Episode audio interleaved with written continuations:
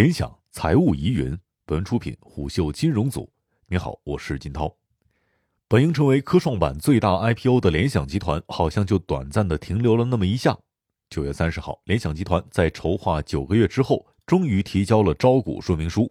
然而，十一小长假刚过，十月八日，上交所科创板官网就发布了一则公告，称联想集团和其保荐人分别提交了申请撤回科创板上市申请的文件。上交所决定终止对其的上市审核。满打满算，联想集团就在冲刺科创板的路上溜达了一个工作日。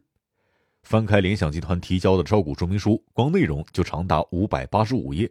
若想仔细读完，都要花上不少的功夫。如果再加上审批的话，流程还要更长。而联想集团整个 IPO 事件好像连个过场都没走，就匆匆宣布撤销了。这一史上最短申请，一时之间也引来无数的吃瓜群众。而故事主角联想集团在沉默两天之后发布公告称，考虑到公司业务规模及其复杂度，招股说明书当中的财务信息可能会在申请的审阅过程当中过期失效。同时，审慎考虑最新发行上市等资本市场相关情况之后，决定撤回中国存托凭证与科创板上市及买卖的申请。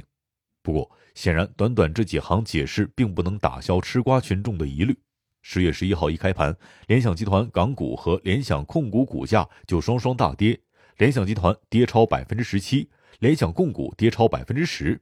这一次，投资者貌似不再买账了，想一鱼三吃，却再也讲不出新故事。其实，这已经是联想试图第三次吃同一条鱼了。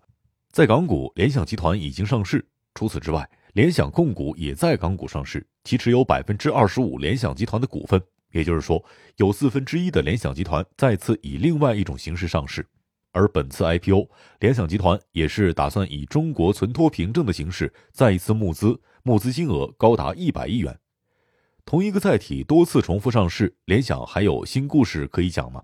首先，公司选择上市募资一般是缺钱。但从联想集团的账面来看，二零一八年到二零二一年三个财年，其经营性活动所产生的现金流量净额分别为一百一十七点二八亿、一百八十一点二四亿和二百六十八点八三亿元。除此之外，联想集团二十多名董事、高管及核心技术人员还拿着被不少人吐槽的高薪。二零二零年，他们拿到的总薪酬就达到九点三亿元，人均超过三千万。这样来看。我特别缺钱这一故事，貌似不太具有说服力。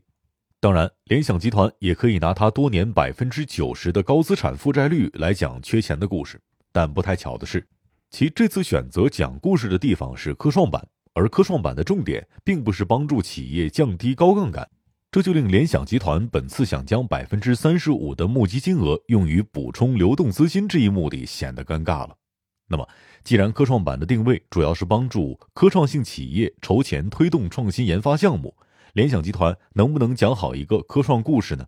目前来看，联想集团想讲的科创故事也并不被买账，反而成为了被重点质疑的一个点。首先，从其几年前的业绩增长路径来看，有一部分原因是因为联想集团吃到了一部分 PC 市场复苏的红利，并不是靠某个研发创新点所带来的关键突破。其次，也有些观点认为，联想集团就是一个电脑组装厂，走的是冒功绩路线。其材料来自于广泛的国际供应链，微软的 Windows 操作系统、Office 文字处理、英特尔的 CPU、AMD 或者英伟达的显卡、西数的硬盘、瑞丽的网卡。这里面的核心材料无一件是联想原创，甚至其主打的 PC 品牌 ThinkPad 系列，还有 x 八六服务器都是买来的。另外，联想集团常年研发投入在百分之三左右。不仅比可比公司浪潮信息、小米的研发平均值要低，与动辄就高达百分之三十研发费用率的一水科创板公司相比，更是显得逊色。如此看来，联想集团想讲一个颇具科技含量的故事，也就很有难度了。各种讲故事的路径走不通，也令联想想一鱼三吃的梦想破碎。除了联想在资本市场上讲故事能力显得乏力之外，在翻看其九月三十号长达五百八十五页的招股说明书时，还发现了一些值得玩味的点。首先是薪酬方面，这两天联想集团所谓的高管高薪已经引来了不少人吐槽。据招股书显示，联想集团二十多名董事、高管以及核心技术人员在二零二零年拿到的总薪酬达到九点三四亿元，人均超过三千万元。不过，除了讨论的火热的高管薪酬，想给员工们发工资也甚是大手笔。在其九月三十号发布的招股书当中，虎嗅发现了联想集团此前并没有披露过员工数量这一信息。再加上招股书当中还披露了研发人员、管理人员和销售人员的薪酬，二零二零至二零二一财年分别为五十九点七五亿元、一百二十点五二亿元和一百一十点九七亿元。好奇之下。虎嗅大体推算了一下联想集团研发人员、管理人员和销售人员的人均年薪，分别约为五十八万元、九十七点七万元和一百零一点二万元。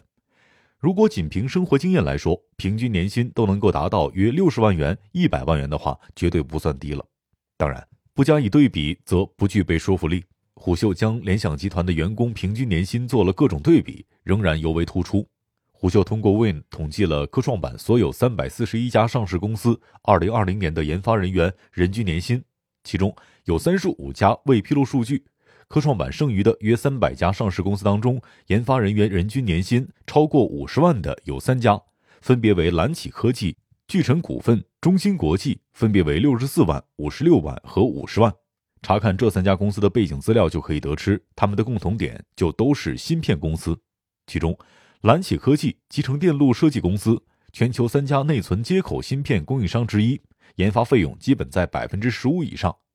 聚成股份，电子式可擦除编程只读存储器设计企业，研发费用率也基本在百分之十以上。中芯国际就更不用说了，芯片龙头企业，研发费用率也常年在百分之十五以上。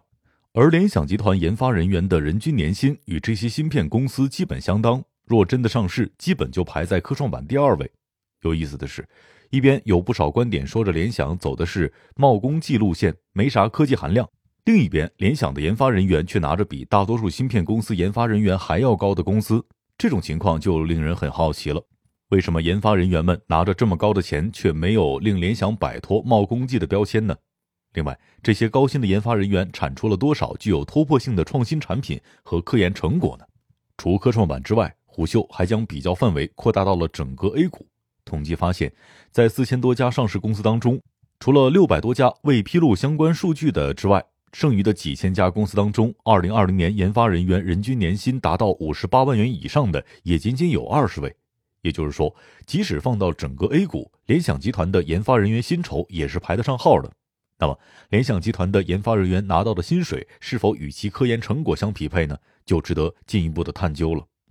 而对于研发人员为何存在高薪酬，虎嗅也收到了联想集团的解答。其称，联想集团是一家全球性的科技公司，在全球一百八十个国家有业务，包括收购 IBM、摩托罗拉、NEC 等国际巨头。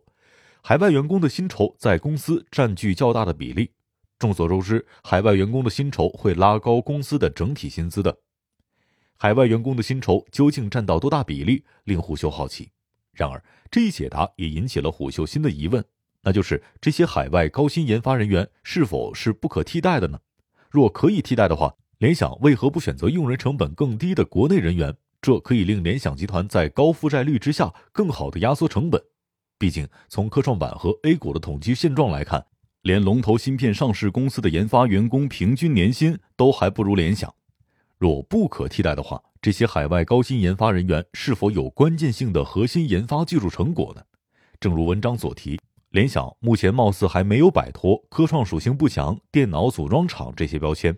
那么这笔高薪养研发员工的钱花的值不值，就值得盘算一下了。除了各种薪酬的细节令人好奇，若细看联想集团披露的财务数据，还有一些类似的疑点让人搞不清。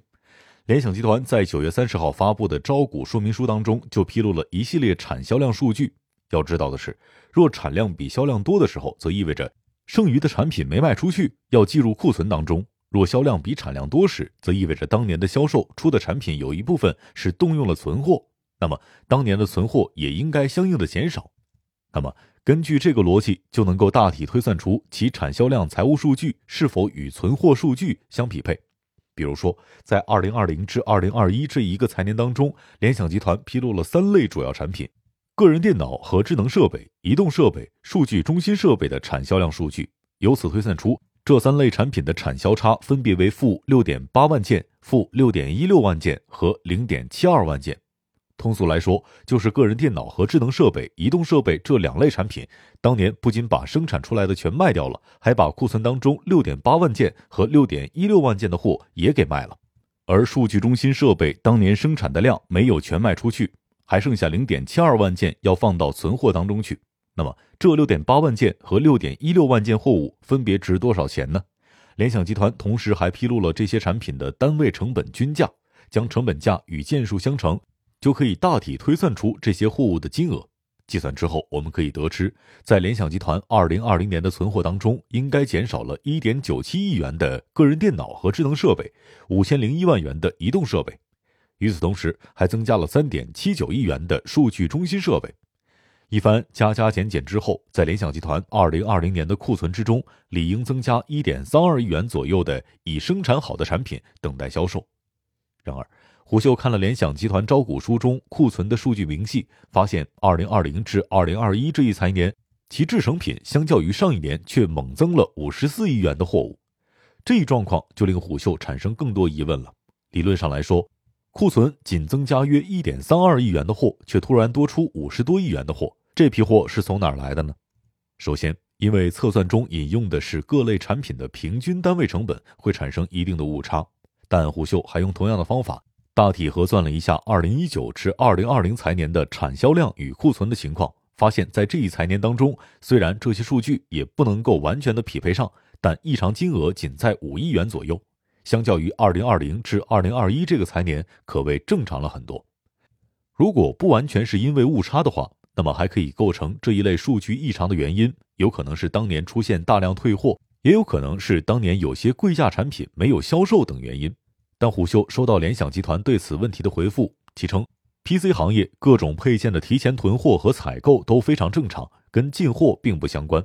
正如联想集团所言，PC 行业当中各种配件的提前囤货和采购都非常正常。但根据财务勾稽的一般逻辑，这也应该是在产销率上反映出来。并且与产销等相关数据相匹配，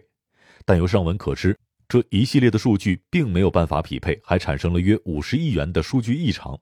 如果按联想集团所说不存在退货等问题，那么还有哪些理由解释这一数据异常呢？这也需要等待联想集团做进一步的解释和披露。若实在没有合理解释的话，这一系列财务数据的真实性就存在疑问了。虽然联想这次在科创板上讲故事没有成功。但其在港股仍有上市公司平台，更何况在联想集团这一次的回应公告当中，并没有把话说死。其称，如有任何有关建议发行中国存托凭证及上市的重大更新及发展，本公司将适时另行作出公告。若有一天联想更新了故事的新版本，这些疑问仍然是等待解答。商业洞听是虎嗅推出的一档音频节目，精选虎嗅耐听的文章，分享有洞见的商业故事。我是金涛，下期见。